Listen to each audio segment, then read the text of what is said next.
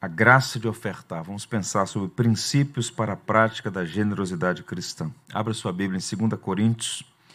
Vamos ler alguns versos, por isso eu peço você que mantenha o texto aberto. 2 Coríntios capítulo 8. Inicialmente, apenas um verso. E no decurso da nossa reflexão, outros textos mais.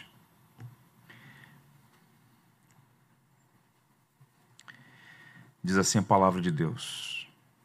2 Coríntios 8, verso 1. Também, irmãos, vos fazemos conhecer a graça de Deus concedida às igrejas da Macedônia. Que o Senhor nos abençoe. Nós sabemos que a palavra graça significa fundamentalmente, na sua seu significado mais básico, favor e merecido, ou amor aos que não merecem. Graça é uma concessão de Deus, é um sinal da sua bondade para conosco. E é curioso notar que o verso 1, e não apenas aqui, mas em toda a passagem do capítulo 8 e 9, Paulo vai falar sobre a graça de ofertar. Em nenhum momento, nessa segunda carta, quando Paulo trata o assunto da oferta da igreja na Macedônia aos pobres na Judéia, em nenhum momento ele usa a palavra dinheiro ele usa a palavra graça. Porque o apóstolo Paulo, iluminado pelo Espírito, tem um entendimento de que contribuir é um dom, um sinal da graça, a graça de ofertar. E esse é um tema, já disse seus irmãos, reitero hoje, que a igreja brasileira sofre de dois perigos diametralmente opostos, dois extremos igualmente perigosos. O primeiro deles, muito comum nas igrejas históricas, e nós somos uma igreja histórica, vinculada ao protestantismo, o perigo muito frequente nessas igrejas é a ocultação do tema. Vocês podem perceber que é um tema quase que um tabu. Fala-se muito pouco.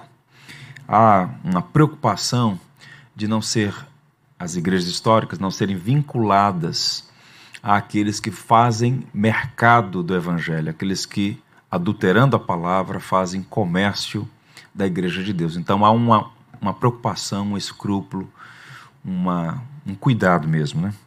Mas o extremo é ocultar. Eu aprendi muito com o pastor Irani Teixeira de Lima, saudoso amigo, em que ele dizia que não cooperar é um desperdício, né? não participar da obra de Deus com os nossos bens, com as nossas ofertas, com os nossos dízimos, é um desperdício. Nós é que perdemos.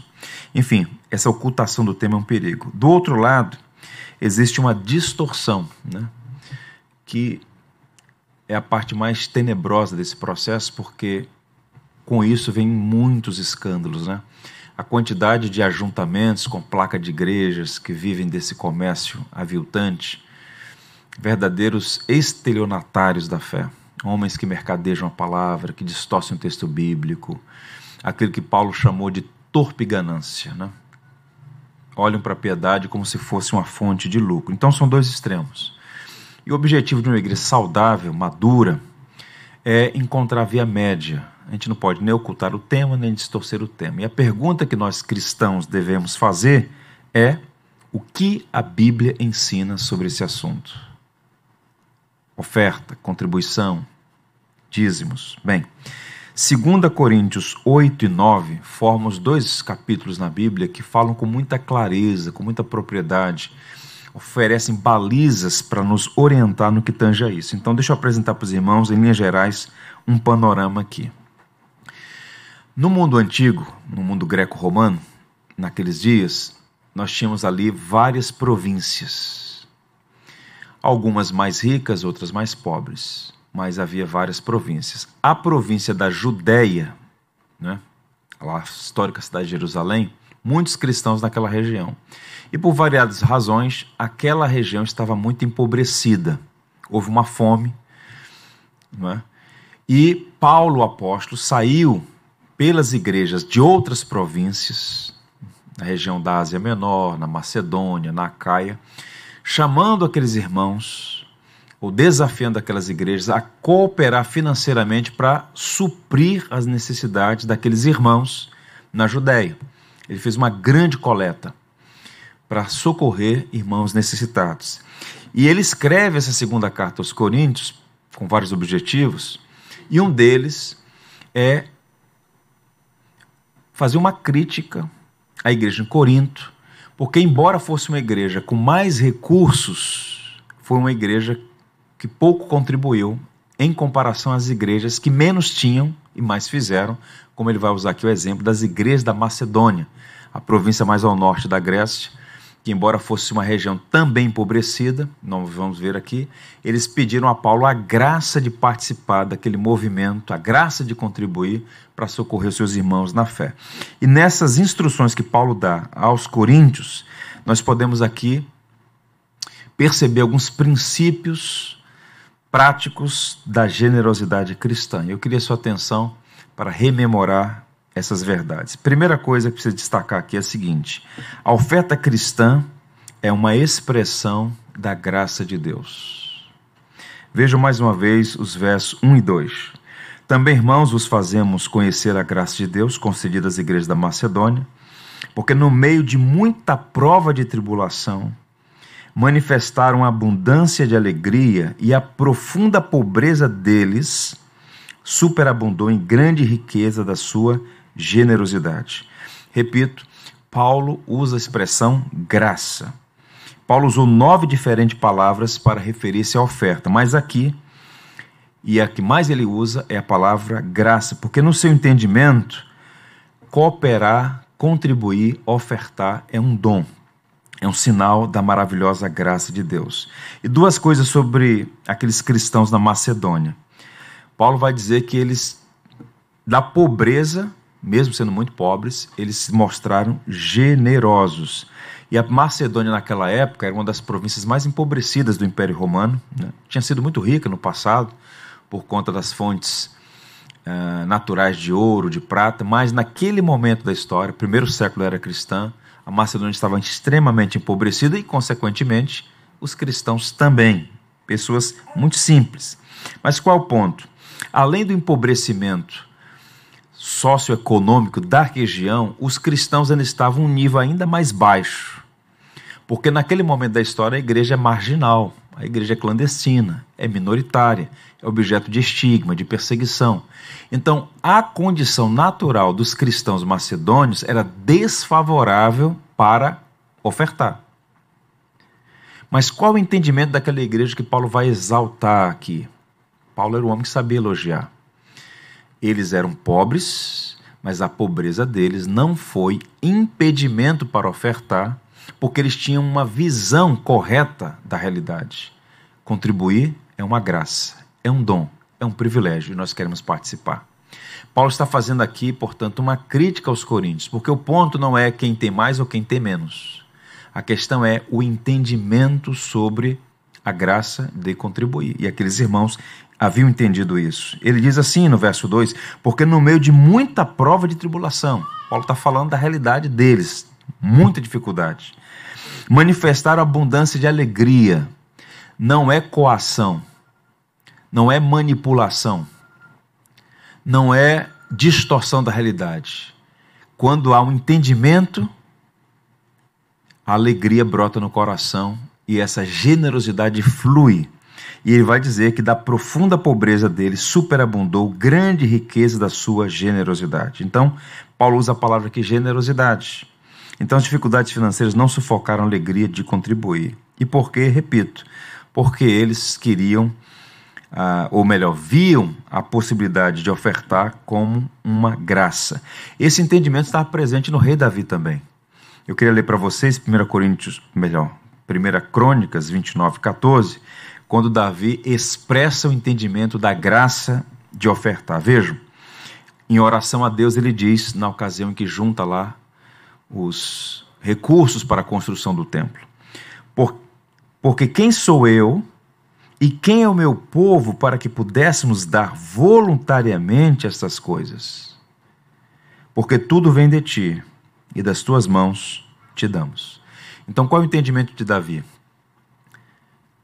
Em nós mesmos não há dignidade inerente de cooperar com a obra de Deus. Então, Davi, quem sou eu? Quem é o meu povo para participar disso?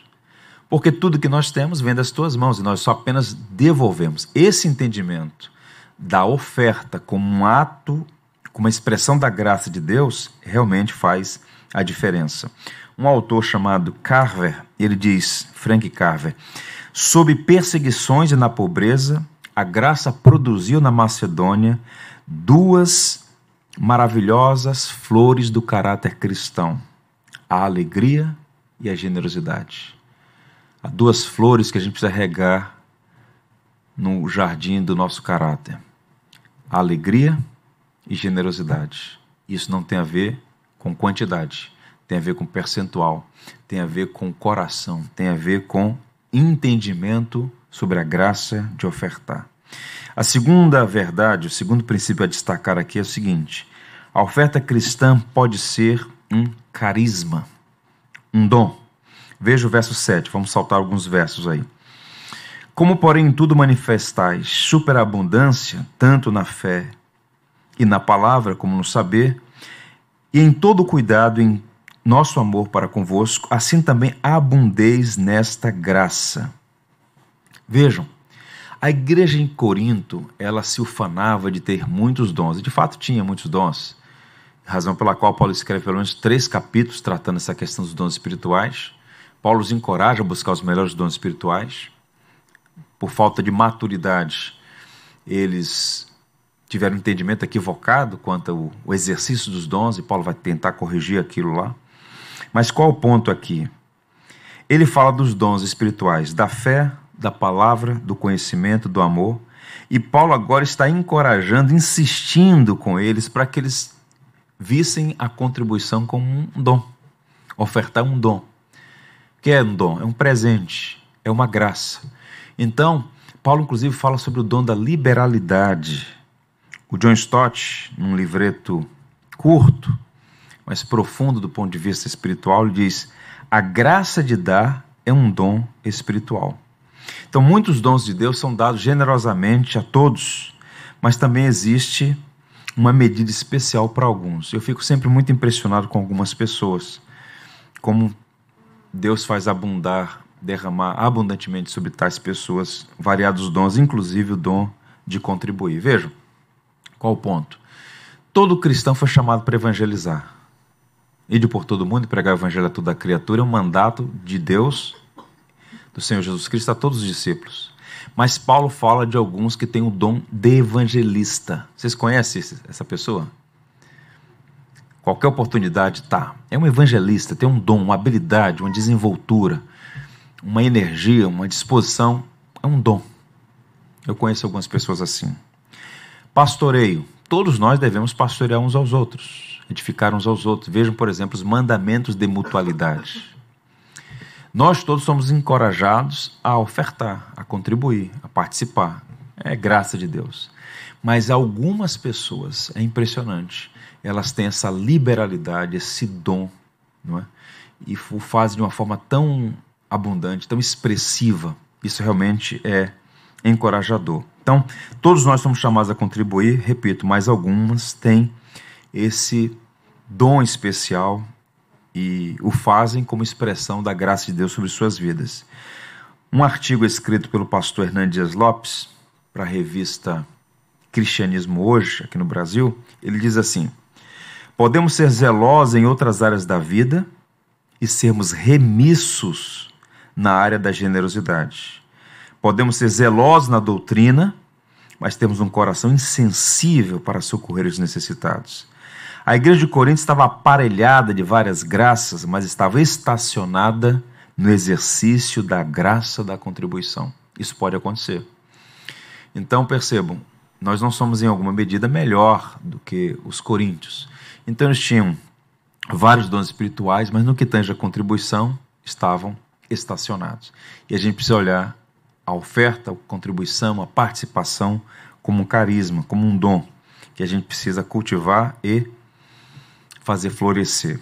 Terceiro princípio: a oferta cristã é inspirada pela cruz de Cristo, ou na cruz de Cristo.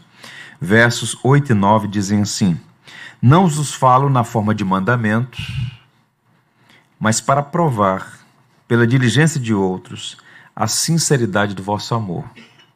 Pois conheceis a graça de nosso Senhor Jesus Cristo, que sendo rico, se fez pobre por amor de vós, para que pela sua pobreza vos tornasseis ricos. Então, Paulo está usando a referência Jesus Cristo como encorajamento àqueles irmãos. Então, Paulo não deu aqui uma ordem para que os coríntios ofertassem com generosidade. Paulo não disse assim: olha, eu vou dar uma ordem para vocês. Ele diz assim: não falo na forma de mandamento, mas eu queria convocar vocês a olhar para Cristo e ter em Cristo a referência. Sendo rico, se fez pobre. Cristo foi muito generoso para conosco e ele é a nossa referência, nosso exemplo maior.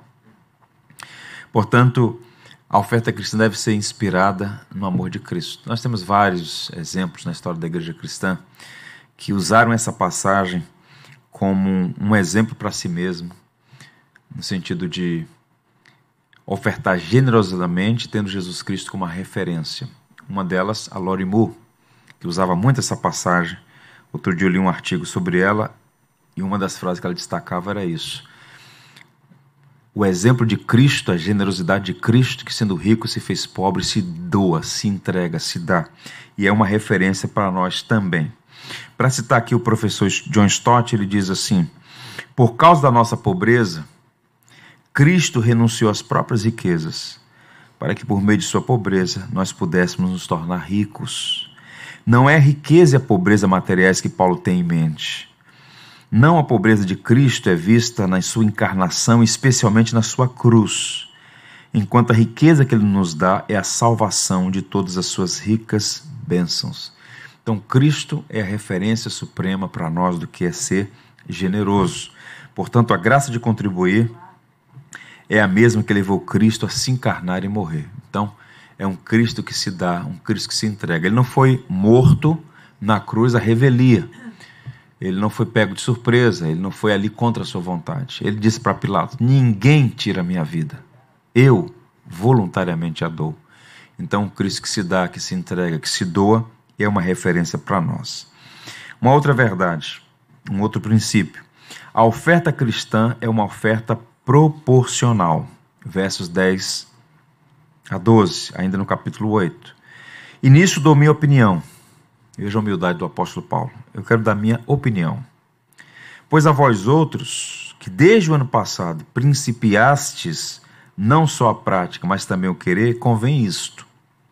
Completai agora a obra começada, para que, assim como revelasse prontidão no querer, assim a leveis a termo, segundo as vossas posses. Porque se há boa vontade, será aceita, conforme o que o homem tem, e não segundo o que não tem. Então, essa passagem deve ser vista à luz de duas outras. A primeira é Atos 11, 29, quando é dito que cada um dava segundo as suas possibilidades, segundo as suas posses, é o que Paulo está tratando aqui. E também Atos 2 e 4, eles repartiam conforme a necessidade. Então, a gente está falando de possibilidades e necessidades. Então, qual é o princípio geral? A questão nunca é o valor, mas a proporção. Vocês lembram, por exemplo, eu preguei um sermão aqui na igreja sobre isso, você pode achar, no YouTube. A oferta da viúva pobre. Então, o texto bíblico diz lá em Lucas que Jesus observava como as pessoas iam ao gasofilácio. Ele observa como nós damos as nossas ofertas.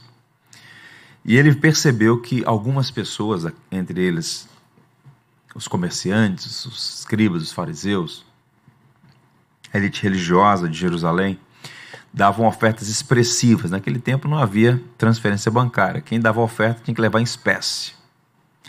Quanto mais recursos, mais visível era. E alguns depositaram somas expressivas pelo montante. E lá pelas tantas aproxima-se uma senhora e oferece duas moedas. Jesus disse que ele viu, eram duas moedas de lepton, a moeda mais, mais, ba mais baixo valor monetário. E ele então chama os discípulos à parte no pórtico de Salomão e dá uma aula sobre a oferta que agrada a Deus. Eles, olha, quem mais deu? Não foram aqueles homens, mas aquela senhora, porque eles deram da sobra, ela deu o que tinha. Então, a questão da proporção, do percentual, quanto do nosso orçamento está envolvido nas, na obra do reino. Eu já disse aos irmãos que um orçamento é um documento teológico. A maneira como nós gastamos o nosso dinheiro revela muito sobre nós mesmos. Então, não é quanto, mas qual é o percentual do nosso orçamento envolvido nas causas do reino de Deus. Isso é muito importante. Me perdoem citar mais uma vez o Stott, mas ele é para nós uma referência, um mestre. Ele diz assim: É claro que às vezes nós somos chamados a dar como os macedônios deram, fora da proporção com a renda, como oferta sacrificial em circunstâncias particulares. Mas o princípio aqui é fundamental. A oferta cristã nunca deve ser menor que proporcional à nossa renda. E esse é o princípio e o conceito de dízimo, que alguns não entendem. Se o dízimo na lei era um 10%, continua sendo para nós uma referência. Se no tempo da lei era exigido 10%, no tempo da graça, essa referência deve ser para nós um modelo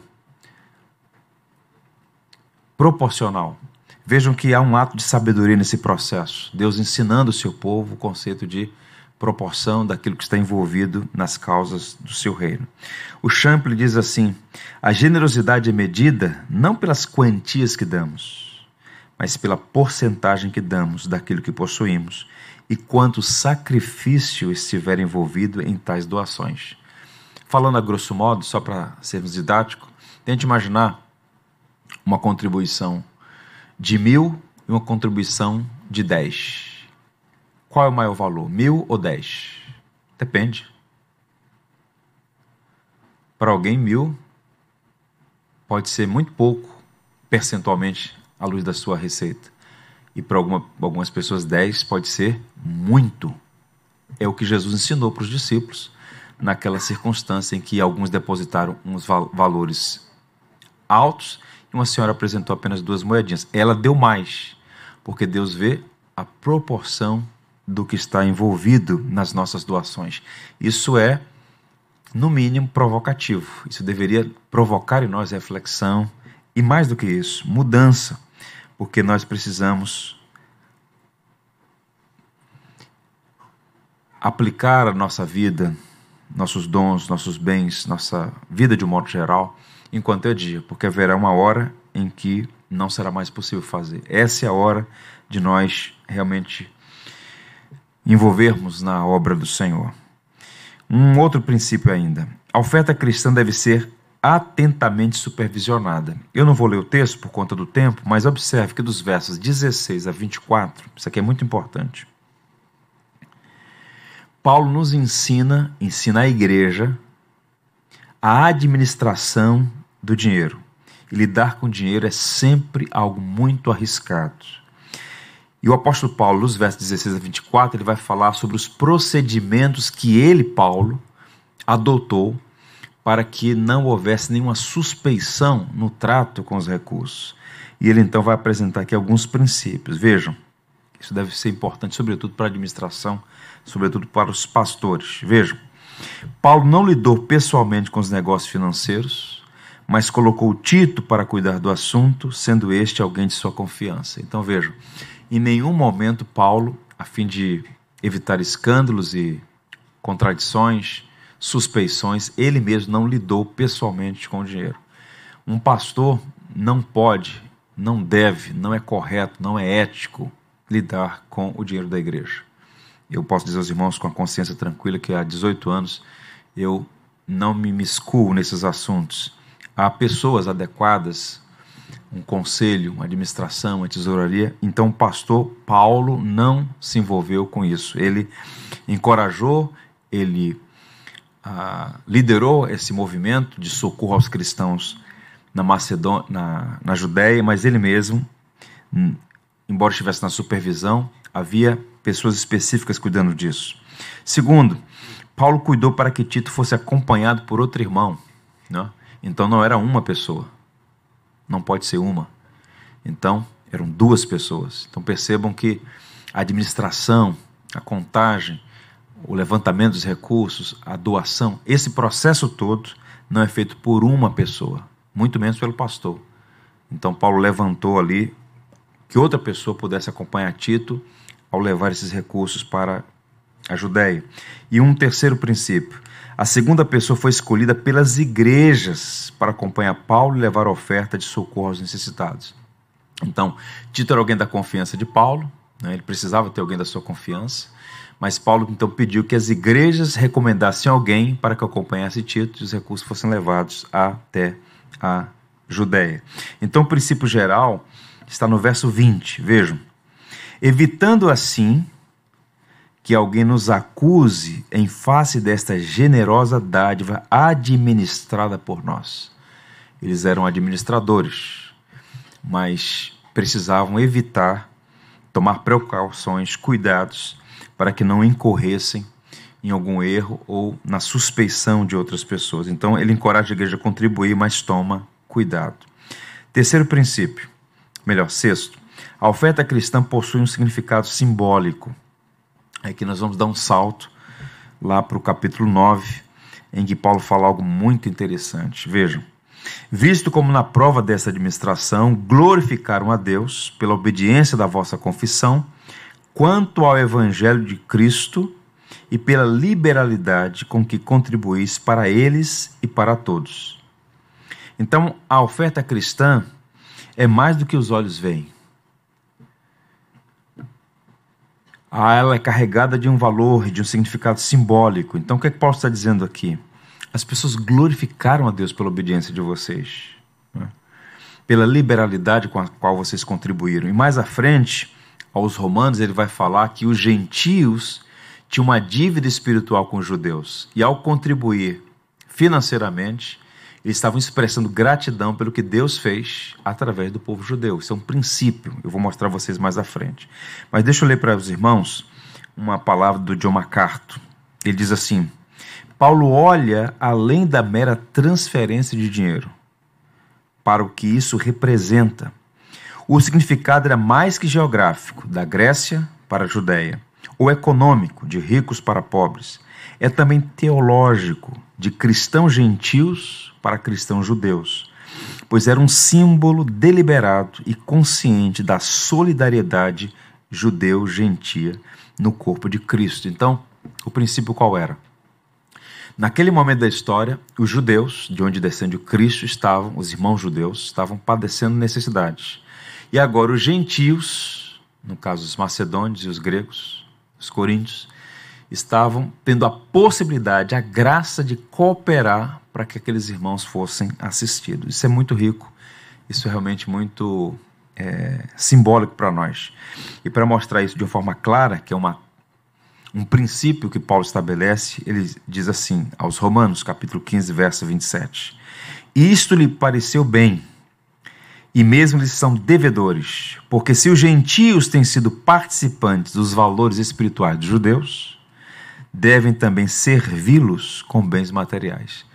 Se vocês são, vocês gentios, foram enxertados na videira, se vocês foram abençoados por meio dessa santa semente do povo judeu, Jesus diz, né? A salvação vem dos judeus. Ele é judeu.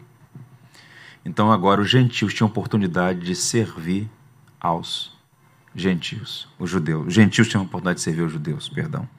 Isso me levou, alguns anos atrás, a uma experiência muito interessante eu tinha acabado de assumir a Igreja Batista Betel, assumi em 2004, e no finalzinho daquele ano, foi em novembro de 2004, em dezembro aconteceu aquela tsunami na Ásia, vocês lembram, né? Duzentas e tantas mil pessoas mortas, atingiu o Japão, a Sudeste Asiático como um todo, a Sri Lanka, a Tailândia, vários aqueles países ali, né?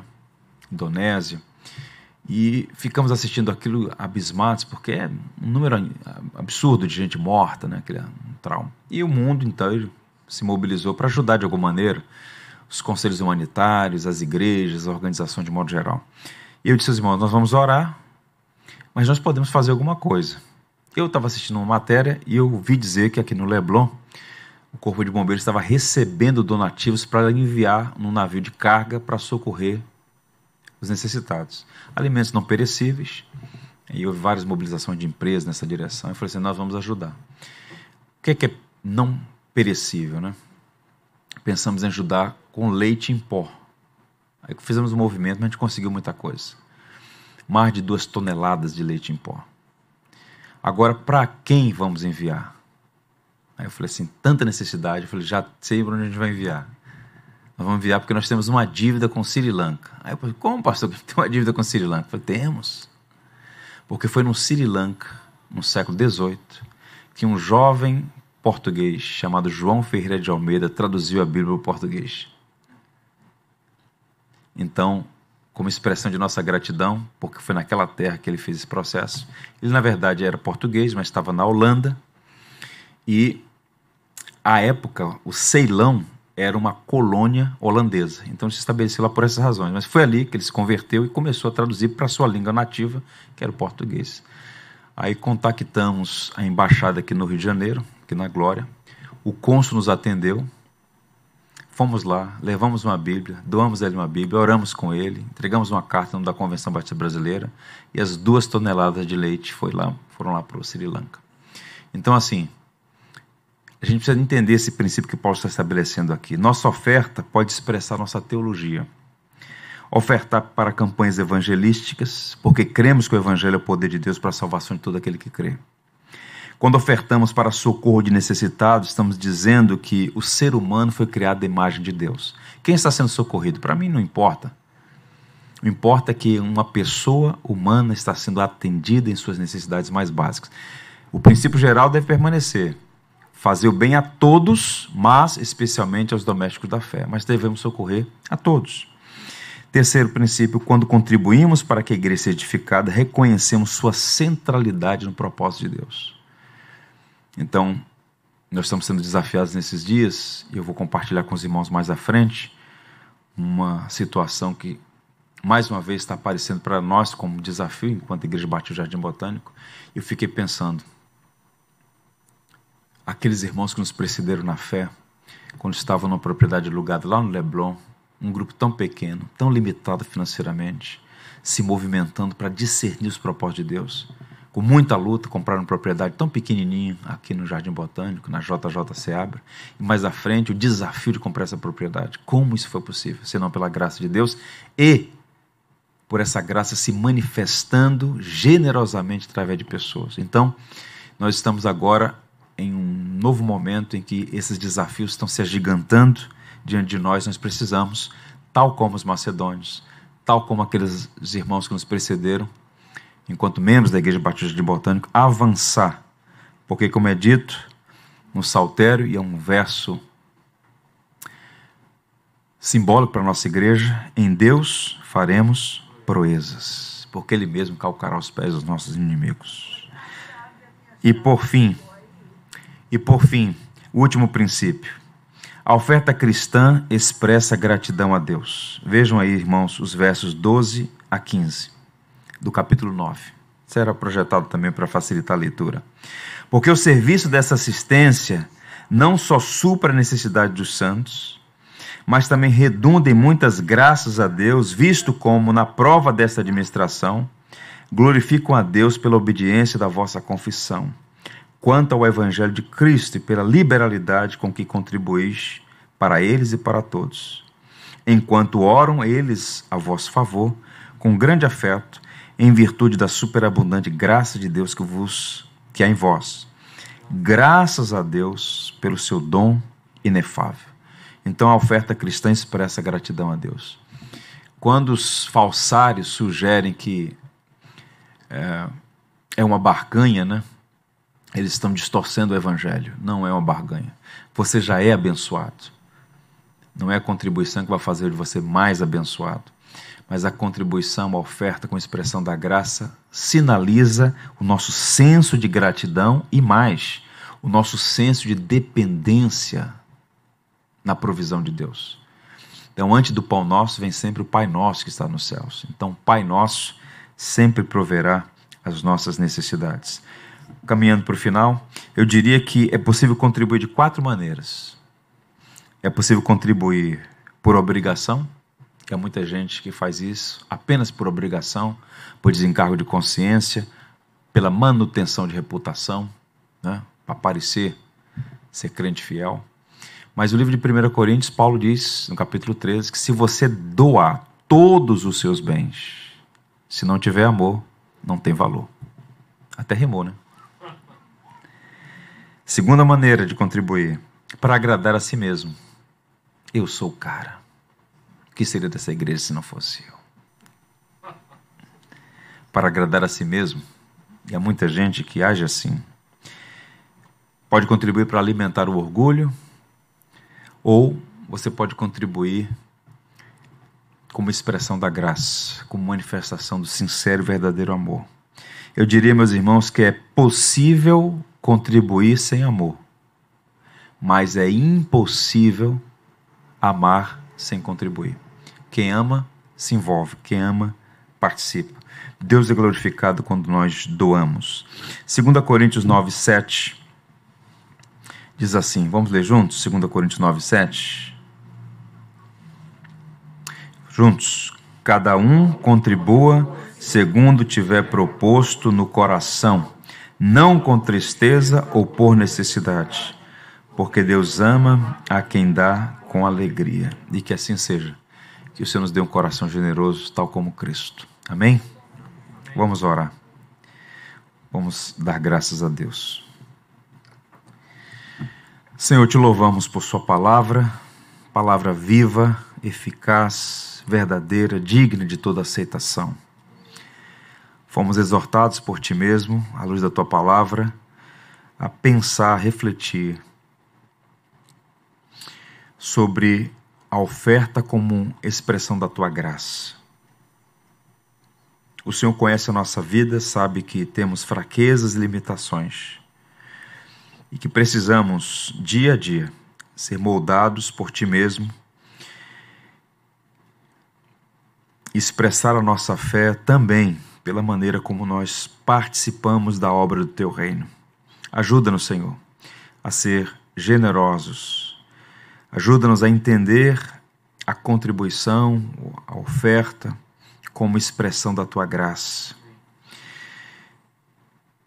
Abençoa esta igreja nos seus múltiplos desafios, que haja entre nós cada vez mais um povo fiel a ti e que tenha alegria da generosidade, para que possamos avançar no cumprimento da missão, que é proclamar o Evangelho e também abençoar uns aos outros e aos necessitados que o Senhor coloca diante de nós. Te louvamos pelo que o Senhor permitiu que esta igreja pudesse fazer até aqui ao longo desses 56 anos e oramos pedindo a tua bênção para avançar os desafios são maiores do que nós mesmos, mas os nossos olhos estão em Ti. E é no Senhor que faremos proezas. Por isso oramos para que haja um despertamento no meio da sua igreja, para que esta área da nossa vida seja santificada e não tenhamos nada do que nos envergonhar no grande dia, para que possamos devolver ao Senhor com alegria aquilo que o Senhor mesmo tem nos dado de forma tão abundante. Oramos agradecidos em o nome de Cristo, o generoso. Amém. Deus abençoe, irmãos. Tudo que tens feito, por tudo que vais fazer, por tuas promessas e tudo que és, eu quero te agradecer com todo o meu ser. Te agradeço meu Senhor.